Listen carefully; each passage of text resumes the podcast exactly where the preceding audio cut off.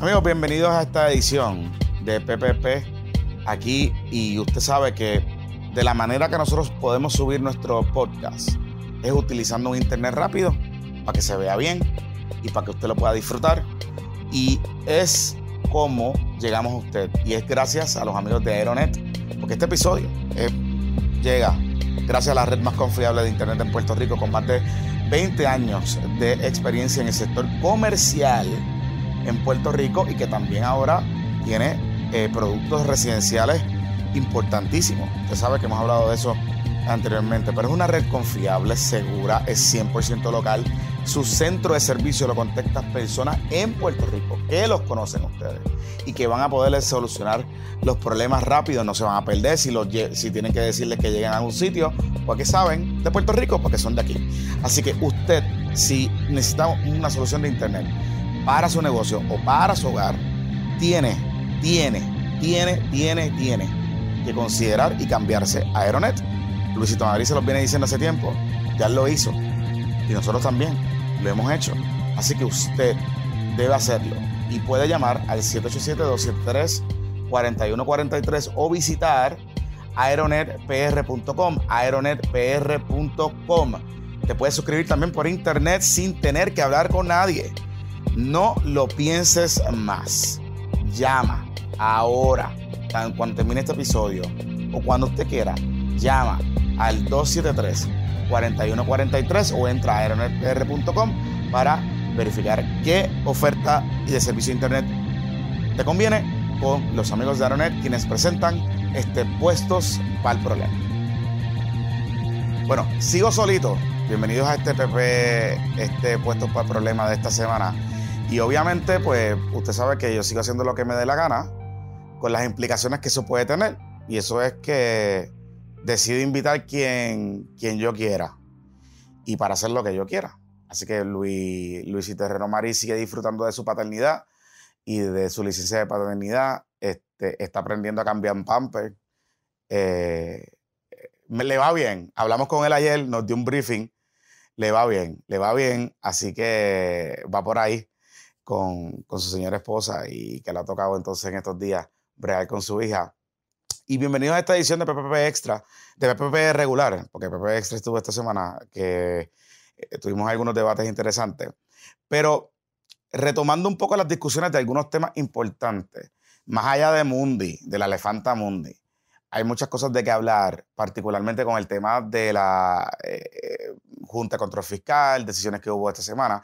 Así que he decidido, y accedieron, están conectándose remoto hoy, Cristian Sobrino y Heriberto Martínez, los dos caballeros, esta semana que estuvieron en, el, en la trinchera. Ellos estuvieron en la trinchera, en el podcast de Cristian Sobrino.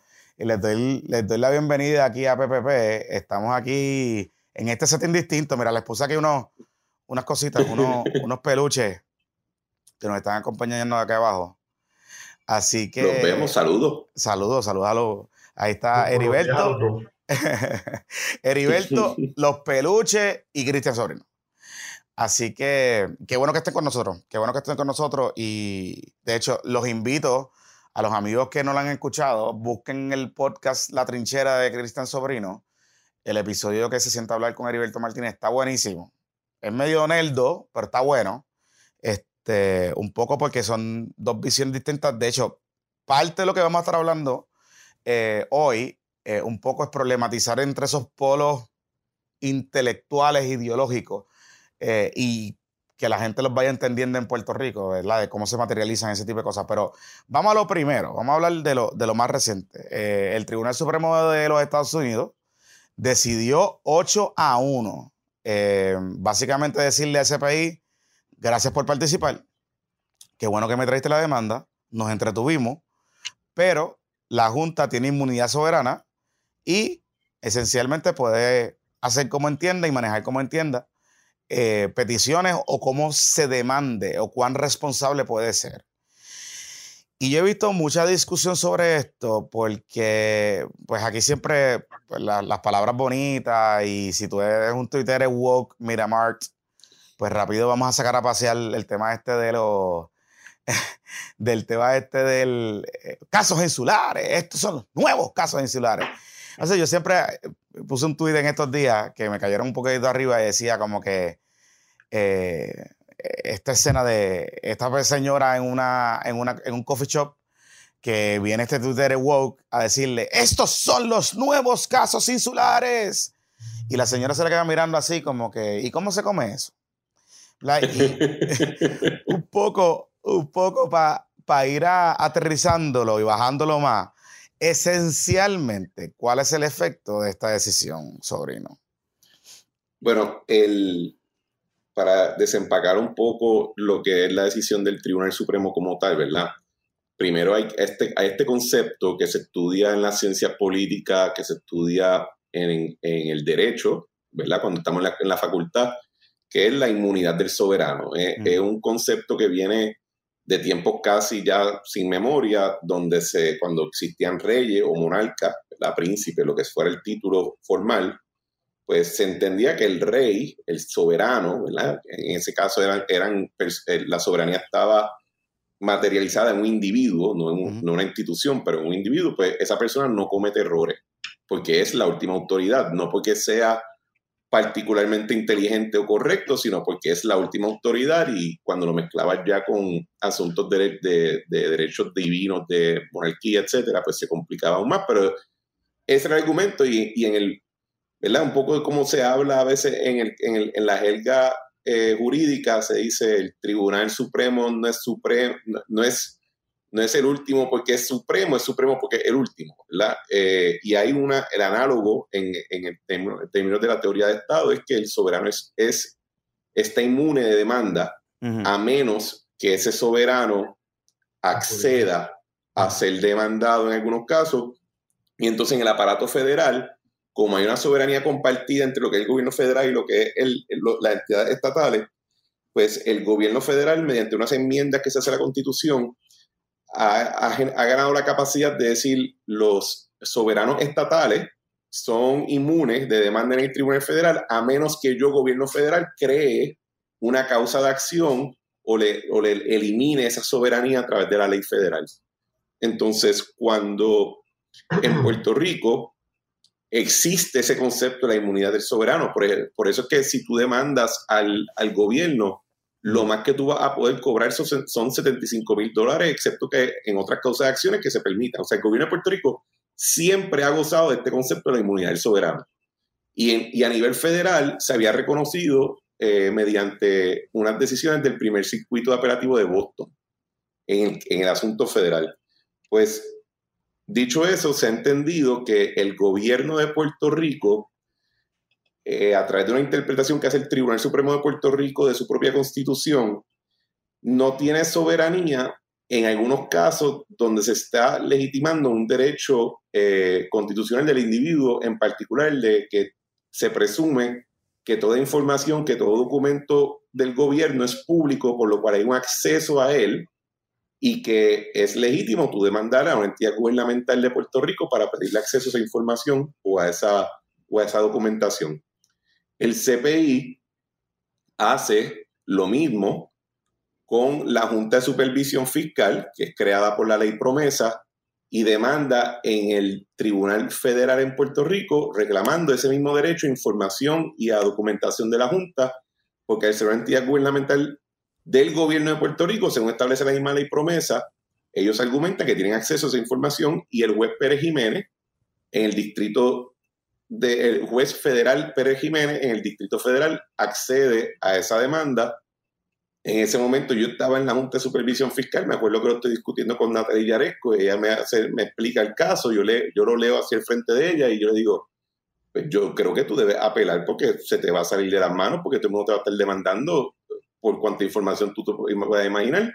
Y voy a empezar yo haciéndolo, ¿verdad? Pero eh, no obstante esa nota histórica, y entonces pues que ellos empiezan, ellos empiezan el proceso apelativo, eh, el tribunal de primera instancia accede, le, le, da la razón al juez Pérez Jiménez de que en efecto le aplica esa disposición a la Junta y lo que el Tribunal Supremo de Estados Unidos decide en última instancia es, mira, voy a presumir como ha sido ya la tradición de que en efecto Puerto Rico, el gobierno de Puerto Rico tiene inmunidad soberana.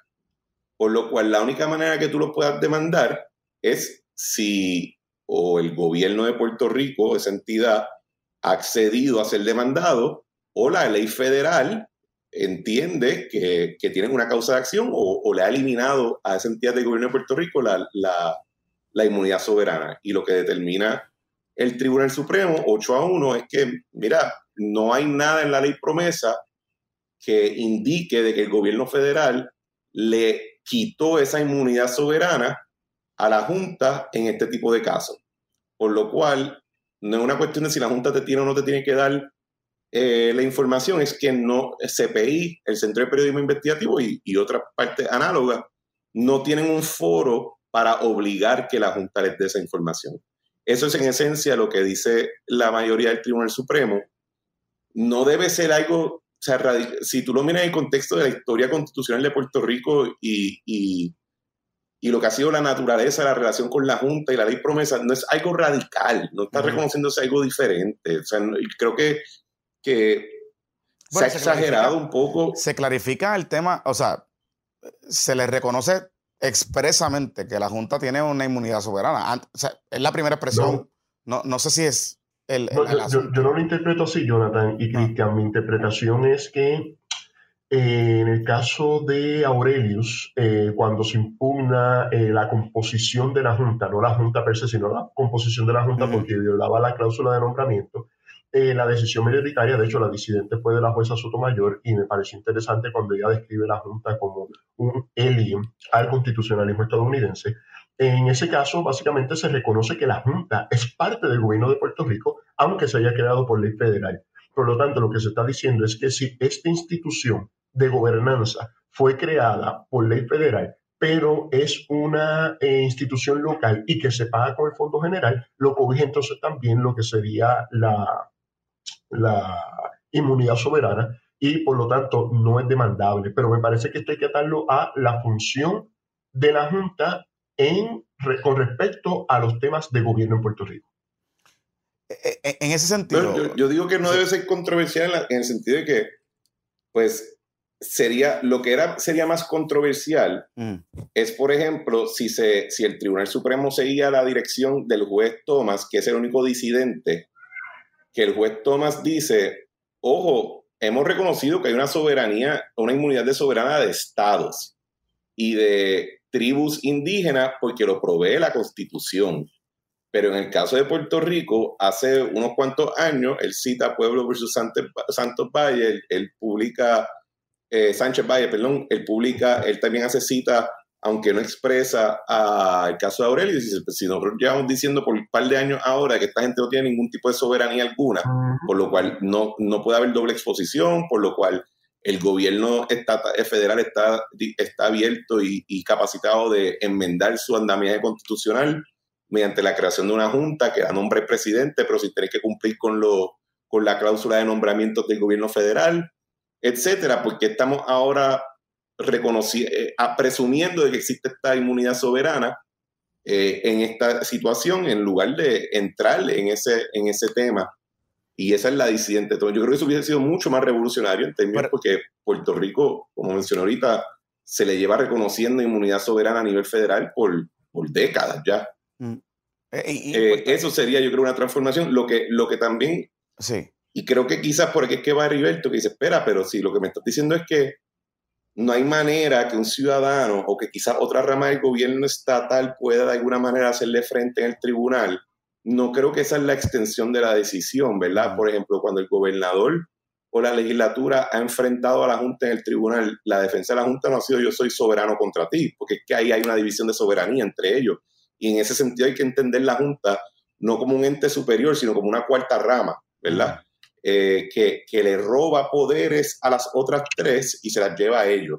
Pero sigue siendo una cuarta rama del gobierno. Y financiado eh, por el gobierno de Puerto Rico. y financiada por en términos de, de acciones de ciudadanos, pues, exacto, en acciones ciudadanas, ellos, o sea, tienes que tener una causa de acción para poder demandar a la Junta, qué sé yo, algo de, de, de derechos civiles, algo por Pero esa ya era la situación antes, ¿verdad? La diferencia aquí es que el, el, acceso, no hay ese acceso a información. Exacto, digamos, mayormente esta decisión crea un, digamos, no, es que evita el acceso a los tribunales, es que establece un burden adicional para aquellas partes que quieran reclamarle algo a la Junta, si, si tuviesen algún tipo de reclamación, llámese gobierno o llámese entidades públicas, eh, organizaciones, CPI o, cualquier entidad como tal. Mira, vamos a verlo políticamente, porque la parte de derecho me parece un poquito aburrida para tu público, Jonathan.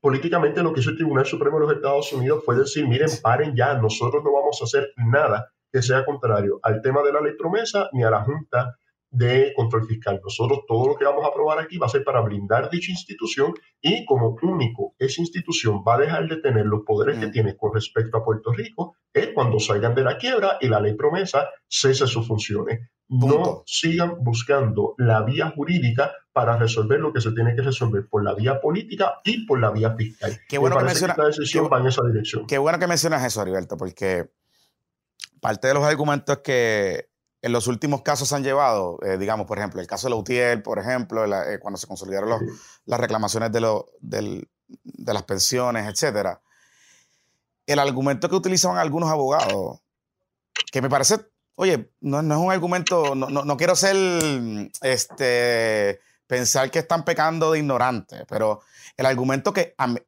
me llamaba mucho la atención es que esto se trata de un tema eh, financiero en aquel caso, ¿no? Una decisión de la Junta está lesionando derechos de unos pensionados con esta determinación, ¿verdad? El argumento es, lo puede hacer, puede innovar esos contratos, la ley promesa lo puede hacer. Más allá de, querer forzar, y, ha sido mi incomodidad, digamos, con los últimos casos donde se ha tratado de, impugnar la ley promesa o, la Junta, eh, tratar de traer un poco eh, el tema del coloniaje que es un tema político, como tú bien planteas. O sea, el, resolver el issue del estatus y de las implicaciones que tiene el estatus sobre la toma de decisiones de Puerto Rico y cómo Puerto Rico se ve a sí mismo y su gobierno y sus instrumentalidades requiere acción política, requiere acción congresional en este caso. Pasó en el caso del Seguro Social Suplementario, por ejemplo. El Tribunal Supremo esencialmente dijo, podemos entender el planteamiento, creemos que hay un discrimen, pero eh, pues eh, Puerto Rico está sujeto a los poderes plenarios del Congreso de los Estados Unidos. Hay, o sea, el Congreso tiene que legislar para que entonces, como es el caso de Medicaid, como es el caso de Medicare, que se legisló y se incluya a Puerto Rico como parte de, ese, de esos programas. Eh, y, no veo esa discusión. O sea, no la veo. O sea, nos mantenemos concentrando y, y, no la veo desde la perspectiva de que cuando nos han dado acceso al Tribunal Supremo Federal, que han sido en varias ocasiones, relacionado a, la ley promesa, seguimos tratando de traer el argumento del insularismo y del coloniaje, y lo puedo entender desde el punto de vista, eh, digamos, eh, para la, cobertura, ¿no? Para generar la atención. Pero desde el punto de vista práctico legal, de argumentos legales que se conviertan en persuasivos para los jueces, pues no lo veo, no lo veo, no sé cómo ustedes lo ven. Yo, yo, creo que. Perdona. Bueno, yo, hay algo, hay algo de, lo que dice Heriberto que yo creo que puedo adoptar, aunque quizás no de la misma manera o con el mismo razonamiento, y es que. Y, me, me, recuerda mucho el, el, asunto también, por ejemplo, de estatus. Hubo un tiempo que había un grupo dentro del movimiento estadista que juraba que la estadidad iba a llegar a través del Tribunal Supremo y yo creo que eso ha sido pues, rotundamente derrotado, ¿verdad? si algo, pues la estadidad el día que llegue va a ser a través del proceso político, del proceso legislativo, no por el Tribunal Supremo. Y, y es el producto de que en la era de los 60 y los 70, en, a nivel jurídico, ocurrió una revolución donde todo asunto de envergadura se entendía que se podía, se, se iba a, a, canalizar a través de, del concepto y de la ideología de derecho civil. Yo tengo X causa, la convierto en un derecho civil, creo un grupo de interés y un grupo de presión que mediáticamente y, y públicamente lleva actos de resistencia, de, de cautivar la atención, de quejarse, e incluso si puedo causar un confrontamiento violento mejor, y simultáneamente creo una estructura legal de abogados eh, sin fines de lucro o pro bono que van buscando sujetos para poder canalizar esto a través del sistema judicial y o gano una, una victoria en el Tribunal Supremo o consigo que le añadan un capítulo nuevo a la ley de, derechos civiles, ¿verdad? Y, y, eso sí, y eso en el caso de Puerto Rico ha sido norma también. Hemos adoptado ese andamiaje y creo que tiene mucho sentido considerando que nuestra constitución pues se crea en el 52 y pues las primeras pruebas que entren en esa época, en los 60 y los 70. Y todavía estamos un poquito encajados en, esa, en ese pensar. Cuando el confrontamiento que existe entre la Junta y el gobierno y el pueblo de Puerto Rico en general es eh, un asunto político imperial que no va a resolverse en la medida que el gobierno federal entiende que su conceptualización de la Junta y de la ley promesa es buena. Y esa es la parte que yo creo que a mucha gente se le olvida a veces, porque veía hoy el artículo del Nuevo Día que decía a golpe a la transparencia, algo por el estilo, y, pues es un, un, tipo de retórica que es muy efectiva cuando se, se, localmente hablamos del gobierno estatal o del gobierno federal, ¿verdad? Porque la transparencia es buena, democracia, eh, derechos civiles, libertad, etcétera, di el eslogan que tú quieras, ¿verdad? Ese va a ser siempre favorecido, pero la ley promesa no fue solamente, y yo no sé si lo dije en este programa anteriormente, pero lo repito, si, no, si, si fue así, la ley promesa no fue solamente un juicio sobre nuestra clase política, fue un juicio contra nuestro electorado y contra nuestro, todo nuestro andamiaje. O el gobierno federal esencialmente dijo, ustedes han metido las patas fiscalmente a un nivel... y los jíbaros no se pueden... Que yo tengo que establecer una institución antidemocrática, antitransparencia, antirresponsable y antisensibilidad para poder poner esto en orden, ¿verdad? Y esa es la parte del juicio que yo creo que a veces no, no, no chocamos contra él, claro. porque admitir que ese fue el juicio no implica que es correcto, pero hay que reconocer que fue el juicio, que esos, esas personas que tienen decisiones sustentadas con la fuerza militar de, ese, imperio, pues tomaron sobre nosotros. Y tienes que saber cómo lidiar contra ese juicio, no simplemente ignorarlo porque no lo encuentra eh, agradable. Mire, algo, algo sobre lo que estaba mencionando Cristian que, que, me, que, me, gustaría traer, y, no, y Jonathan, tú también lo mencionaste, es que básicamente existen unos territorios en los Estados Unidos, eh, o sea, tienen unos territorios donde básicamente quienes trabajan la doctrina del territorio no incorporado es el Tribunal Supremo de los Estados Unidos. Entonces pienso que si es el Tribunal Supremo de los Estados Unidos quien ha trabajado este tema de los territorios no incorporados, pienso que es perfectamente normal que haya personas que digan, pues caramba, por una cuestión de derechos civiles o por una cuestión de discriminación, quizás el Tribunal Supremo nos pueda dar entonces algún tipo de eh, trato distinto, ¿no? Para eh, traer el tema de que un país como los Estados Unidos no debería tener colonias, no debería tener territorios no incorporados y que el Tribunal Supremo debería ser ese espacio garante de eh, los valores democráticos liberales que representaría Estados Unidos y, entiendo que hayan ido en esa dirección. Lo que quiero coincidir es eh, que, de nuevo, los abogados son abogados y su espacio para eh, hacer su trabajo son los tribunales. Así que perfectamente normal también de que se haya tratado de buscar reclamación en el tribunal para diferentes situaciones que surgieran con el tema de la deuda. Pero quiero traer dos cosas. Cristian, puedo coincidir contigo en el tema de el mens rea, el no, el racional detrás de los cuerpos institucionales estadounidenses para eh, crear la ley promesa, ¿no? Pero ciertamente la ley promesa también está un poco el garete. Entonces, eh, creó un montón de espacios vacíos y esos espacios vacíos, diferentes grupos de interés, sean pensionados, sean sindicatos, sean bonistas, sea quien sea, va a buscar entonces llenarlos en el tribunal a ver si por ahí podemos tener alguna victoria. Mi percepción desde el caso Aurelius para acá, y esto lo he comentado con un montón de gente, es, oye, no sigan yendo al tribunal. Ya el tribunal de los Estados Unidos, el Tribunal Supremo, se expresó y dijo, la Junta se queda, la ley promesa es constitucional, aquí no hay ningún problema, el tema sí lo van a trabajar, lo van a trabajar desde el punto de vista político. Y aquí viene una breve anécdota que me pareció súper interesante, dos anécdotas bien cortas. 2019 soy presidente de la Asociación de Economistas, me toca ir a deponer al Congreso, voy y depongo en el Congreso, hablo de la deuda, de la economía de Puerto Rico, de la Universidad de Puerto Rico, y los eh, legisladores cuando me empiezan a hacer preguntas, me preguntan por PREPA, la Autoridad de Energía Eléctrica, y por qué PREPA representa el socialismo. Y yo no hablé de nada de PREPA en mi ponencia. De hecho, ninguno de los otros ponentes habló del tema de la autoridad de energía eléctrica, pero lo que tenían ellos en los talking points era el tema de qué vamos a hacer con PREPA y que eso era socialismo. No, no, no entendí por qué ellos se fueron en esa, en esa línea discursiva.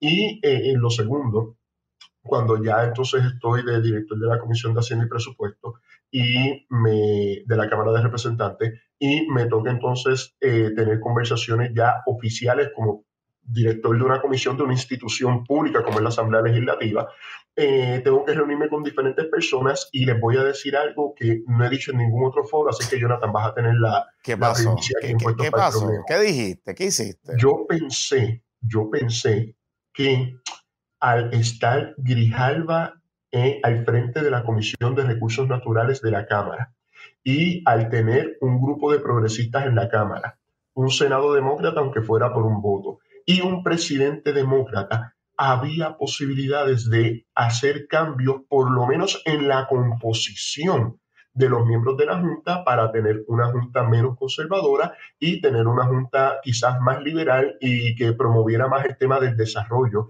y las, eh, y la inversión social en Puerto Rico. O sea, yo fui lo suficientemente, y lo voy a reconocer aquí, lo suficientemente naif, no lo suficientemente, ¿Ah, vamos a decirlo, bien intencionado para pensar que con un Congreso demócrata y un presidente demócrata y todo el discurso de la diáspora puertorriqueña hablando de este tema iba a cambiar las cosas. Hoy me di bien duro contra la pared y me di cuenta, y aquí eh, retomo lo que dijo Cristian, eh, el, el Congreso Federal y la institucionalidad política estadounidense está en un consenso con respecto a la ley promesa y a las funciones de la Junta con respecto a Puerto Rico. No hay, no hay apología general. Y, se nota, y se nota un poco en, las discusiones más allá del comité. Eh, para la retórica podemos escuchar, podemos ver a Nidia Velázquez y AOC y no sé qué, y sabemos que hay grupos de poder en Puerto Rico bien organizados que tienen acceso a ellas dos y que su oficina eh, digamos, está bien vinculada a Puerto Rico y tiene mucho contacto y, tiene mucha visibilidad de lo que se discute en el día a día acá. Pero uno busca el tracto legislativo, si habrá habido algún un proyecto por ahí en los últimos años, ha sido un, bien tímido. El, el, tema de adelantar congresionalmente, o sea, legislativamente hablando, buscando un vehículo de enmendar el, la ley promesa. La ley promesa. Eh, por allá había un, la legislación esta de, Nidia, que era que, el, eh, eh, que le iba a exigir algo a lo, éticamente a, a, los miembros de la Junta, etcétera, pero más nada. O sea, no, no, no ha habido sustancia, o sea, materialmente y sustancialmente, y en la, en la manera sustantiva, no ha habido nada. Y es lo que te dice, estamos en talks and prayers y, mira, y, mira, qué interesante. No, pero, pero. Ah, sí. Dame perdón, iba, iba, a decir. Déjame la, algo breve, breve tema. Sí, dime, no, Cristian, ¿me oye? Sí, sí. Déjame decir algo bien breve. Esto no es solamente que, que no se hiciera, no, no hubiese un vehículo ni nada, es que incluso cuando habían conversaciones sobre, mira, no, no, no enmiendes la ley, tú eres eh, la Cámara de Representantes del Congreso Federal, tú nombraste a dos en el 2017, dos miembros de la Junta. A esos dos miembros de la Junta los puedes llamar a capítulo, reunirte con ellos y decirle, miren, ¿qué es la que hay con respecto a Puerto Rico? No lo hicieron tampoco. O sea, era, era una. La excusa que me daban era que eso era una laguna en la ley promesa y que básicamente ellos habían nombrado un grupo de virreyes en Puerto Rico con poderes absolutos y el Congreso perdió eh, poderes sobre ellos. O sea, un absurdo total y de nuevo me di contra la pared bien duro Ellos, mira, primero que Heriberto cataloga a la Junta como, como muy conservadora. Cuando tú hablas a nivel federal, el consenso es que la Junta de Puerto Rico, tanto la anterior como la corriente, es bien liberal. O sea, mm. la, la, los republicanos, por ejemplo, te dicen que son todo un chorro de demócratas y rhinos. O sea, Republicans in name only. En, el espectro político eh, de Estados Unidos ahora mismo, el trabajo de la Junta se ve como hasta cierto punto como un asunto demócrata casi. Eh, y cuando yo, y ¿verdad? yo no llevaba estos argumentos, pero cuando yo veía a otras personas ir a hablar, no, porque si la austeridad, el, salpazo que te daban de vuelta es que, que la autoridad. Si lo que pasa es que ustedes quieren votar, quieren gastar por encima de lo que les corresponde. Y la gente se queda un poquito en shock porque la gente piensa que progre acá es lo mismo que progre allá y no es lo mismo. Allá en asuntos fiscales a nivel federal tienden a ser un poquito más conservadores o más fiscal hawk de lo que la gente presumiría, excepto cuando viene el momento de imprimir un chorro de dinero en la Reserva Federal. Ahí todo el mundo es, ahí todo el mundo, es liberal, ¿verdad? pero, pero ojo, porque lo que pasa también es o sea, la ley promesa tiene unas lagunas, pero hay unos entes que están llamados hasta cierto punto a llevar a cabo la labor de fiscalizar la Junta, entre comillas, ¿verdad? En el caso del título 3, el tribunal y son los acreedores. En el caso del título 2, que es la parte de gestión pública, pues te puede gustar o no, pero la ley no, se lo no le provee el rol, el rol de fiscalizador al Centro de Periodismo Investigativo ni a ningún otro canal ni programa local ese rol le toca a las ramas eh, electas del gobierno de Puerto Rico, ¿verdad? Y en el caso que aplique el Tribunal Federal, pues entonces el Tribunal Federal. Pero no es el, estamos, yo creo que demasiado acostumbrados a un discurso local de salpa afuera, de, de, desinstitucionalización y de deslegitimación y desautorización de todas nuestras instituciones públicas. Entonces pues, pensamos que pues de la misma manera podemos tratar a la Junta y yo no estoy necesariamente en contra, yo creo que yo, era, yo he sido probablemente el crítico más fuerte de la Junta en toda su historia, pero yo, yo trataba de utilizar esa ley a mi favor y no es simplemente, pues quiero saber todas tus informaciones para ver cómo te puedo, eh, eh, cómo puedo ponerte en una situación precaria o que te pueda hacer pasar un bochorno, porque así que pues chavamos a todos los políticos locales, pues te queremos hacer lo mismo a ti. La ley federal que se creó no te daba esas herramientas o por lo menos no se la daba el CPI.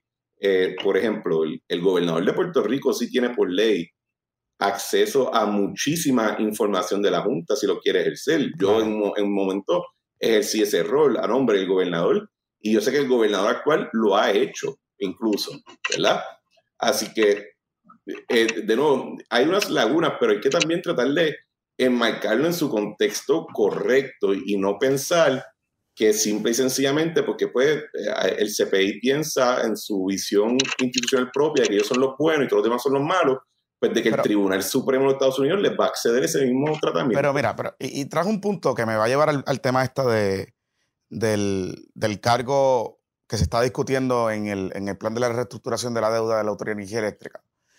Y es un poco también, y yo he sido un poco puntual sobre esto desde hace mucho tiempo, donde los medios de comunicación y los periodistas en Puerto Rico a veces em, en esta área de la confrontación me genera cobertura o genero noticias por la confrontación, más allá de la cuestión sustantiva de saber la información, por ejemplo, de acceder a la información.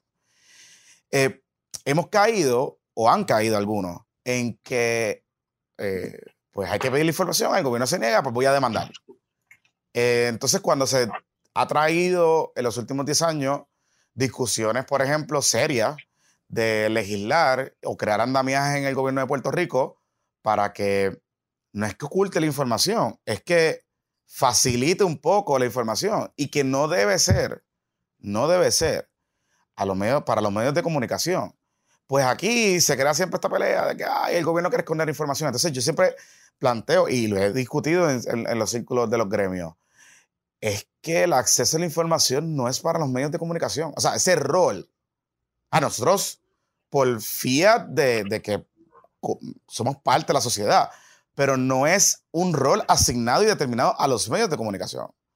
Es a la ciudadanía en general. O sea, que mañana un ciudadano que tenga alguna preocupación sobre una determinación administrativa de una agencia, eh, digamos, ¿por qué autorizaste a poner una torre de telecomunicaciones a, tantos metros de mi casa? O sea, ¿cuál fue el argumento? Ah, bueno, pues ese ciudadano tiene un interés legítimo de acceder a la información. Ah, que ese ciudadano, por las dinámicas de nosotros en Puerto Rico, eh, recurra a un medio de comunicación, entonces que el medio de comunicación sea el que haga la gestión o lo que sea, son otros 20 pesos. Pero no podemos seguir cayendo en la dinámica de que al final del día nos quedamos concentrados en la demanda y en el proceso de los tribunales sin acceder a la información, ¿verdad? O sin publicar la información al final del día, ¿verdad? O sin explicarle a la gente por qué es importante las comunicaciones de la Junta que se lo solicitaron. Por ejemplo. Em, y, ese, a mí me preocupa un poco sobre eso porque me lleva al tema de que, por ejemplo, aquí y en otros espacios, llevamos hablando meses de que en el plan de reestructuración de la deuda, eh, de la, o sea, en el plan propuesto que, se está discutiendo, había un cargo y hay una alta probabilidad de que se incluyera un cargo para que los abonados pagáramos el plan de pensiones de la Autoridad de Energía Eléctrica. Entonces, y voy contigo, voy a empezar contigo, Heriberto. O sea, ¿cómo tú ves? Porque esta semana de momento hay como un escándalo y yo, yo decía, pero ven acá, o sea, la gente se dio cuenta ahora, o, o, o sea, ¿qué, qué, está pasando ahí? Y, y, al final del día, ¿cómo lo vamos a resolver? O sea, no lo despinta nadie, cómo está estructurada esa deuda. Mira, eh, sobre, sobre lo que estabas mencionando, yo creo que eh, lo voy a comentar nada más y, voy a pedir tu pregunta para que después ustedes reaccionen y, y, se enojen conmigo. Yo creo que yo difiero de los dos. Yo pienso que como yo, como creyente de la sociedad civil, eh, tanto el CPI como la ASPRO, como la OPC y los periodistas con sus diferentes medios de comunicación, aunque a veces no me agrada que de momento publican algo bien difícil, bien duro, y de momento cuando ven que se equivocaron, pues lo ponen bien chiquitito en la parte de atrás, en otra página o lo que sea. Pero realmente los medios de comunicación y los periodistas sobre todo, sobre todo los periodistas por encima de todo lo demás, tienen un rol eh, social eh, que cumplir y nada, estoy a favor de que mayor transparencia, mejores periodistas y viceversa, aunque podemos particularizar algunos casos de periodistas que no siempre hacen las cosas como deberían hacerlas. Dicho eso, para no entrar en ese debate, después ustedes me, me golpean. Sí, porque Sobrino va, eh, va Pero el tema de lo, ¿Cómo? que después Sobrino se ven los hot takes ahí. No, vamos, vamos a seguir con la deuda. Okay. En el tema de la Autoridad de Energía Eléctrica, eh, de nuevo, lo, bueno de estos espacios es que quizás uno pueda hacer una pequeña anécdota para, para ilustrar lo que ocurre. Eh, cuando el verano, en las navidades pasadas, Cristian y, Jonathan, muchos empleados me escribieron, empleados públicos, mm. y muy emocionados porque eh, recibieron un bono que les depositaron de 2.400 dólares como resultado del plan de ajuste de deuda. Fue controversial porque fue únicamente a los empleados públicos, no a los empleados privados, pero quiero señalar que mucha gente me, me escribió, me llamaron, hablamos del tema y me sorprendió ver reacciones de, ah, no sabíamos nada.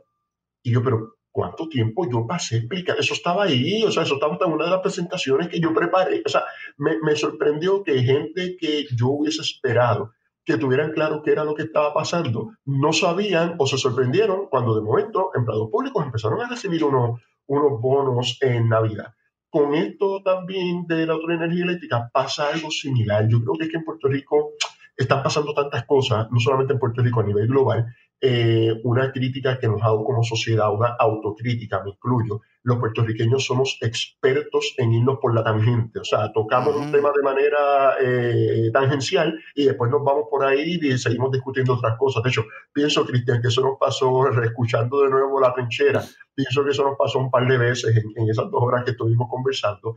Pero, sí, pero ese es el punto de la trinchera.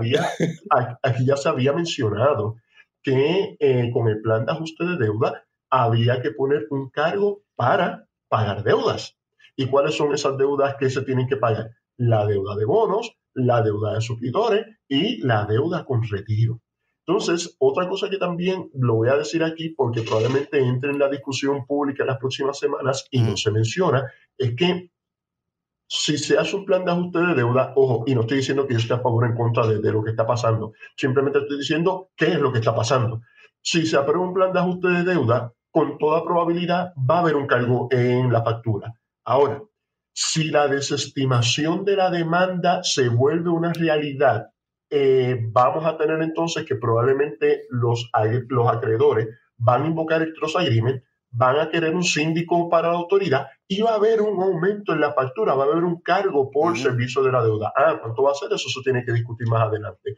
¿Cuáles son los roles de Genera y Luma en caso de que se le ponga un síndico a la Autoridad de Energía Eléctrica, son preguntas que tendremos que responder más adelante y ver cómo se va moviendo todo esto. Pero la respuesta concreta es si aún si nos vamos por una línea que ha defendido, por ejemplo, Lautier, de no paguemos nada de la deuda porque es deuda no asegurada, paguemos solamente las pensiones, aún así tendría que haber un cargo en la factura para poder pagar esas pensiones. ¿Por qué? Porque ya la Junta se expresó de que mientras exista la ley promesa y mientras la Junta esté presente en Puerto Rico, no va a salir dinero del Fondo, del fondo General para pagar pensiones a empleados de la Autoridad de Energía Eléctrica.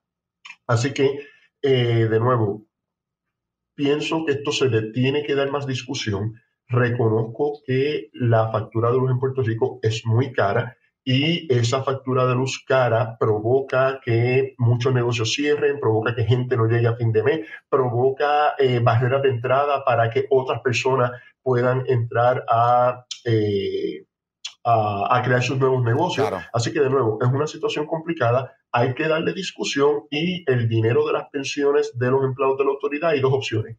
O se pagan de algún sitio o se les recortan y me parece que esa no es una opción que, que esté bajo la consideración de ninguno de los creadores de política pública en este momento. Sobrino.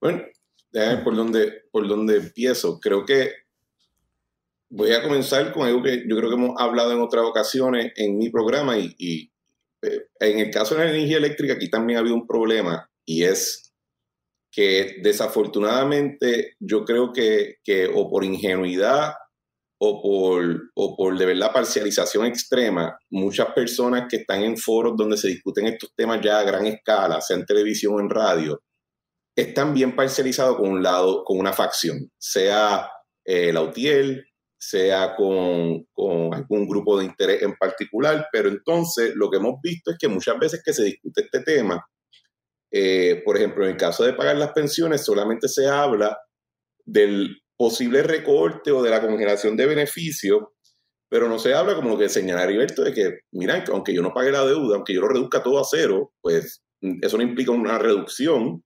Y si quiero pagar algo, sea los pensionados, que nos caen bien, pues hay que cobrarlo de algún lado. O sea, no viene manada del cielo. Pero esta, esta, eh, algunas de estas personas están tan parcializadas y quieren verlo todo del punto de vista de que estos son los buenos aquí y estos son los malos acá, que lo que es bueno para el bueno no le va a implicar ningún costo a nadie y todo lo que es bueno para los malos es, desastroso económicamente. Y esa es la retórica que yo creo que desafortunadamente ha sido más el producto de parcialización y a veces, muchas veces de interés económico, aunque sea solayado de algunas de estas personas que uno ve en los programas de televisión y que uno ve en y que uno escucha en la radio. Esa es la realidad. Y por eso en parte es que yo, eh, no es que yo estoy en contra de que exista discusión pública o de transparencia, de lo contrario, pero yo creo que nosotros tenemos un andamiaje con ciertas instituciones que son llamadas a llevar a cabo esos roles, sea la legislatura, sea el ejecutivo, sean los tribunales, y no, se, y, no abonamos nada promoviendo un salpa afuera donde no solamente no funciona entonces bien, porque la información al final del día no llega adecuadamente, sino que se parcializa, se utiliza para adelantar ciertos, eh, ciertos eh, fines sin contrapeso de otras partes y eh, los que están en las instituciones formales pues no tienen que hacer su trabajo, ¿verdad? Se dedican a hacer talento subsidiario para, para, los medios y para el entretenimiento. Pues esa es parte de, de mi frustración y por eso es que pues yo no, tengo, o sea, por ejemplo, yo sé que yo le doy duro al CPI y tengo que admitir que sí, tengo una animosidad un poquito más personal por cosas que hemos visto, pero déjame pensar, a Luis Valentín yo le tengo un gran respeto. Yo creo que es una persona bien, bien inteligente, ha sido de los reporteros que más se ha informado y se ha educado de estos temas. ¿Y el CPI, yo creo que él, ¿y el CPI individualmente, pero y yo, por ejemplo, Jonathan, yo creo que en otros programas, por ejemplo, eh, Jay Fonseca puede ser que en lo personal yo no le caiga bien, pero yo tengo que reconocer que él por lo menos se esfuerza mucho para eh, educarse de algunos temas, incluso cuando se da cuenta que se equivoca, trata de arreglarlo a su manera. Así que no es una cuestión personal, pero hay intereses, ¿verdad? Y hay muchas veces donde este supuesto derecho a la prensa y derecho a la información en realidad se está utilizando como francotirador para unos intereses económicos, unos intereses políticos, y entonces no se pone la otra parte de la moneda porque los participantes están tan parcializados con alguna de estas facciones. Bueno, voy a hacer un segue para hacer la pausa breve, pero no, no voy a parar de grabar. Voy a seguir con ustedes aquí. Y quiero cuando vengamos de la pausa problematizar sobre la izquierda y la derecha en los minutos que me quedan, porque sé que, eh, porque quiero aprovecharlo a los dos eh, y, y aterrizar esos temas. Amigos, no se vayan, regresamos en breve con más aquí en PPP. ¿Estás interesado en energía solar para tu casa ahora que la luz puede subir? Porque nos anunciaron un nuevo cargo que pudiera venir por ahí. Así que es momento de usted analizar si la energía solar te conviene. Y de la manera que lo puedes hacer es llamando a un asesor en energía solar. ¿Quiénes son estas personas? Pues son personas que van a tu casa o van a tu comercio, te hacen una evaluación de carga, te hacen unas preguntas, etcétera, y te dicen qué es lo que tú necesitas. No te hacen comprar cosas de más, particularmente porque usted sabe que estas cosas pueden ser caras. Y qué mejor que aprender con un consultor de energía solar patroncito. Estoy hablando de José Vázquez de Winman Home. Winman Homes, Winman Homes es la entidad, la corporación de energía solar con mayor experiencia en el mercado. Tienen sobre 20 años de experiencia y no tan solo eso, que tienen sobre 30 mil propiedades en Puerto Rico energizadas con energía solar, o sea que tienen un montón de experiencia. No caiga por ahí y no se deje llevar por gente que lo que le quiere vender es lo que era. Usted llame a José Vázquez de Winmar Home y Winmar lo que va a hacer es lo siguiente. Cuando usted llama a José Vázquez, o le escriba a la palabra solar al 40691, 40691, o puede llamar también o escribirle al 787-629-8657. Y José lo que va a hacer es, sin libre de costo, le va a hacer muchas preguntas, lo va a decir, invíteme para su casa, quiero ver lo que usted hace, y le va a hacer una recomendación sin compromiso para que usted sepa lo que puede comprar o lo que debería comprar. Winmar Home tiene varias alternativas para usted adquirir su plan o su eh, sistema de energía solar, desde financiamiento completo, desde distintos programas que ellos tienen que son bastante costo efectivos. Así que no le coja miedo al bulto. Llame a José Vázquez de Winmar Home. Él lo va a ayudar, lo va a orientar y le va a poder dirigir hacia la mejor alternativa de energía solar que usted requiere para su hogar. Y es precisamente José Vázquez, quien les trae a ustedes este próximo segmento de Puestos para el Problema. Continuamos aquí, amigos, en Puestos para el Problema. En este episodio de esta semana estamos teniendo, eh, problematizando sobre varios temas interesantes. Y una de las cosas que quería hablar es sobre este asunto de izquierda, derecha, los progres, wow. A veces lo hacemos un poco entre chiste y chiste, ¿verdad? Pero un poco, un poco. Eh, eh, con toda esta discusión de lo que queda de la pava y, toda esta semana, eh, una de las cosas que, me llama la atención es esta discusión que se da sobre estos eh, lineamientos ideológicos y que quizás en Puerto Rico antes no se daban, o se afiliaban a que, pues, si tú eres estadista, eres conservador en teoría, o si eres independentista, eres comunista, socialista, progre, etcétera. O, por ejemplo, como algunos melones o gente que decide que el Festival de Claridad, ese fin de semana, van y se vacunan, cogen sus brownie points, compran sus alcaporritas, aportan a sus organizaciones, etc.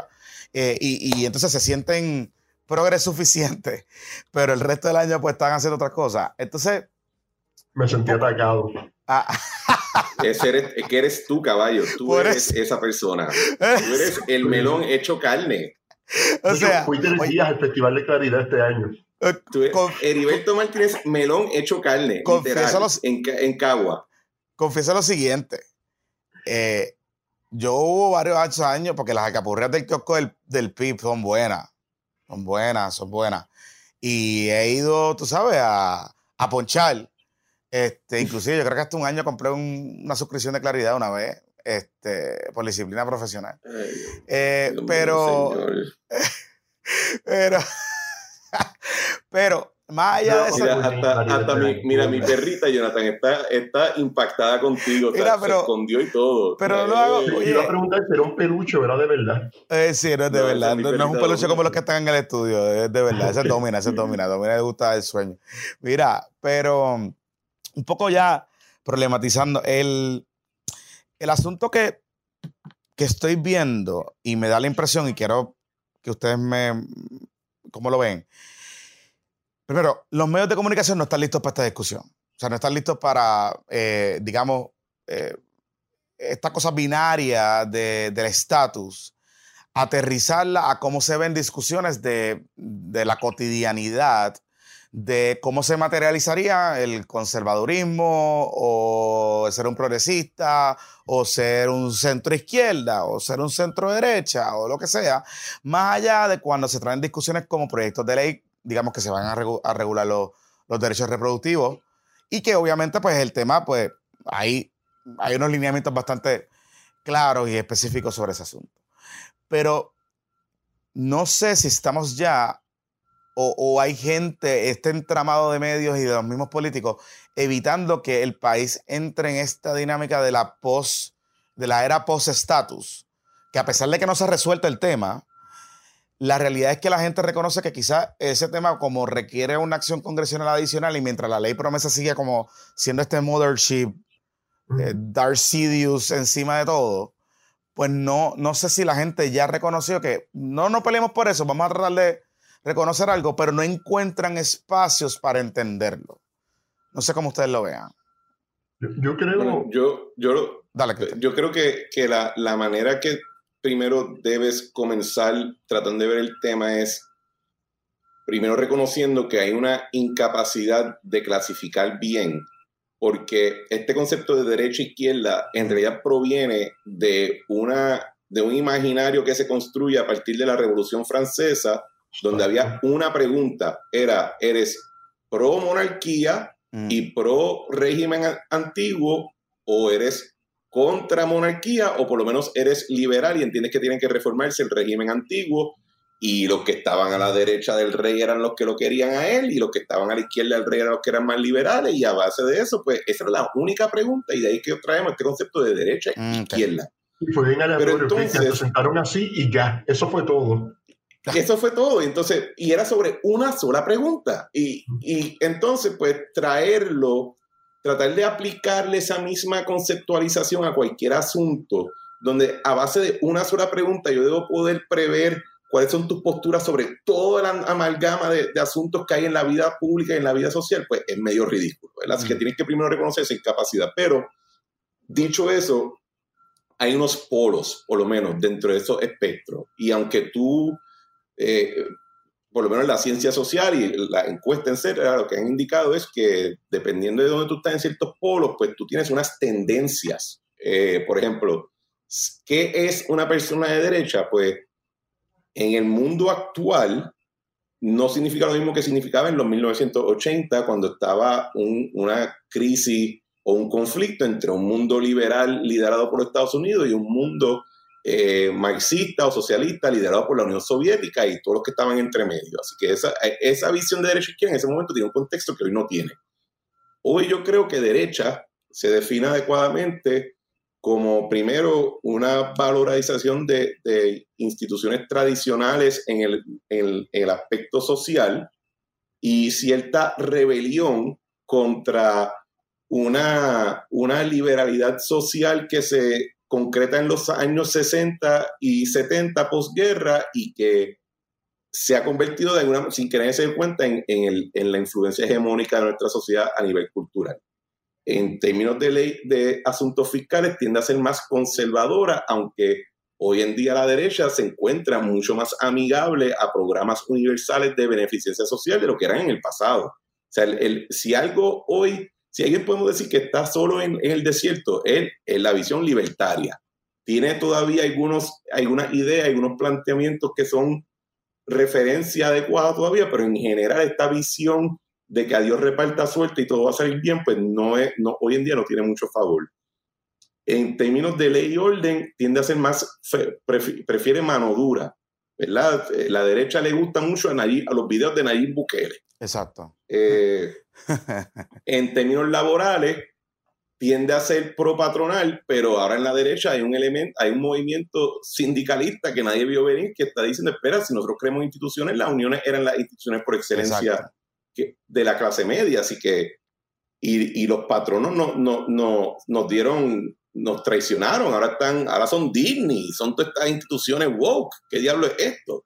¿verdad? Así que esos, esos cambios que se están dando en la derecha hasta cierto punto están haciendo que la izquierda también se, se revalúe, porque no creo que ya tú puedes simplemente decir izquierda es comunismo, izquierda es Cuba-Venezuela, porque Cuba y Venezuela tienen probablemente muchas cosas que no son muy ya de izquierda, son más de derecha.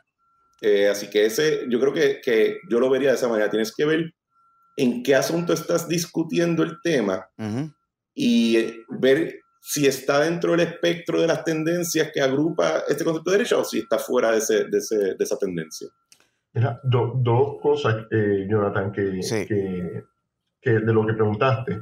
Número uno, eh, el tema del estatus en Puerto Rico fue hegemónico en la discusión política durante mucho tiempo pienso que hoy ha perdido centralidad. Sigue siendo importante. Eh, todavía, por ejemplo, para, y aquí tenemos a Cristian para que lo abunde ahorita, eh, todavía, por ejemplo, para el movimiento estadista, eh, hablar de la estadidad cada dos, tres minutos es indispensable para sentir que tienen marca de identidad, ¿no? O sea, me sorprende a veces en ciertos foros como que, no, yo soy estadista, y qué cool, pensé que eras una persona primero, pero nada, todavía representa una cuestión de identidad eh, para muchas personas que les interesa el tema de la discusión política en Puerto Rico. Lo mismo el independentismo y ha habido como un pequeño resurgir de unos núcleos estadolibristas que están buscando recoger esa bandera nuevamente con mucho menos eh, pertinencia o, o, efectividad en la comunicación política de la que tuvo en antaño. Así que de nuevo, pienso que en Puerto Rico hay una transición que viene marcada por el tema generacional y viene también marcada por la resignación ante la condición de posibilidad de que el estatus no cambie, ¿no? Nos mantengamos siempre bajo la ecuación del encaje territorial actual. Y eso pues ha abierto otras discusiones que tengo, tiendo a pensar de que YouTube y el algoritmo tiene mucho que ver con esto. O sea, a veces yo escucho ya comentaristas radiales, cojo por ejemplo a, a, nuestros amigos, ¿no? Iván y Ramón Rosario, y ya ellos citan directamente a Juan Ramón Rayo, a Agustín Laje y a todos estos influencers de la derecha en YouTube por el lado de la izquierda. Esto lo dominaba muy bien, esto Pablo Iglesias cuando funda Podemos, etcétera. O sea, vamos a ver que en Puerto Rico estamos recibiendo mucho insumo externo y nos estamos metiendo a veces en unas discusiones que a mí me parece que en Puerto Rico ni siquiera son relevantes. De hecho, pienso que los conceptos, y Cristian, yo creo que aquí coincidimos, izquierda, centro, derecha, eh, son conceptos también que se quedaron bien anticuados. Lo que ocurre es que en Puerto Rico, como todo llega un poco más tarde, pues ahora estamos descubriendo como que, wow, mira, eh, políticas de identidad, esto, eh, la, la, la, cuestión de que ahora cómo nos organizamos ya no es por factor clase, sino ahora es por factor de, de, de, de, cómo yo me siento y cuál es mi estado de ánimo para vivir en el mundo, ¿no? O sea, me parece que izquierda, centro y derecha no nos,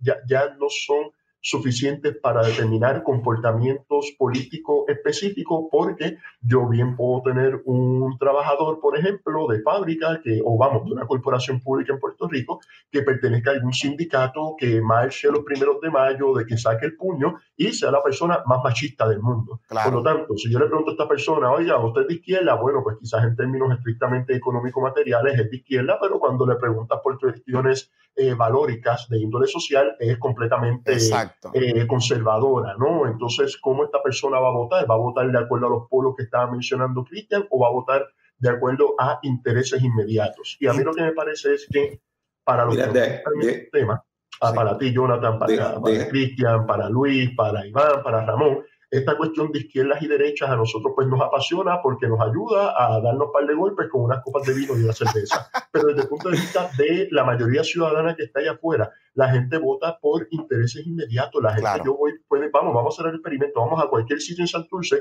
y preguntarle a la gente, ¿usted es de derecha o usted es de izquierda? El, el, el va a bajar, la luz va a bajar. Derecho o algo así, y es normal porque no son temas bueno, de Puerto Rico. Sí. ¿Cómo yo pienso que en Puerto Rico todavía se organiza la cosa? Y, y, lo cierro. Yo pienso que todavía en Puerto Rico las personas son sensibles a discursos que puedan resolver sus temas materiales, aunque reconozco que luego de ver el performance de los últimos dos años de Proyecto Dignidad uh -huh. y de Victoria Ciudadana, reconozco que ya veo en Puerto Rico un público para los cuales el tema, por ejemplo, del aborto, la cuestión trans, la cuestión LGBT, son sumamente importantes, incluso más importantes que el estatus y los temas materiales. Uh -huh. Así que de nuevo, está oculto esto de izquierdas y derechas, podemos seguir definiéndolo poco a poco de acuerdo a las categorías de Europa, los Estados Unidos y claro. América Latina, pero me parece que incluso América Latina y Puerto Rico es difícil encajonarnos dentro de estos esquemas, lo que decía Cristian, o sea, para mí Nicolás Maduro es súper conservador en la mayoría de los temas, pero en el discurso dice que es socialista, pues es de izquierda, no, eh, Nicaragua, esto, Daniel Ortega, o sea, ha dado un, giro en un montón de temas que es ultra conservador. Entonces, me parece que, y Cristian, coincido contigo, me parece que es mejor buscar dividir los temas en estatus, en temas económico-materiales y en temas valóricos, y preguntarle a la gente qué opina en cada una de esas jerarquías. Y vamos a ver que podemos tener un estadista que crea en la igualdad, en los derechos humanos y en la socialdemocracia y que a la misma vez también sea más o menos liberal en unos temas, pero esté en mm. contra del aborto. Y esa complejidad es la que me parece que distingue a las sociedades modernas y en el caso de Puerto Rico hace insuficiente el esquema de izquierdas y derechas.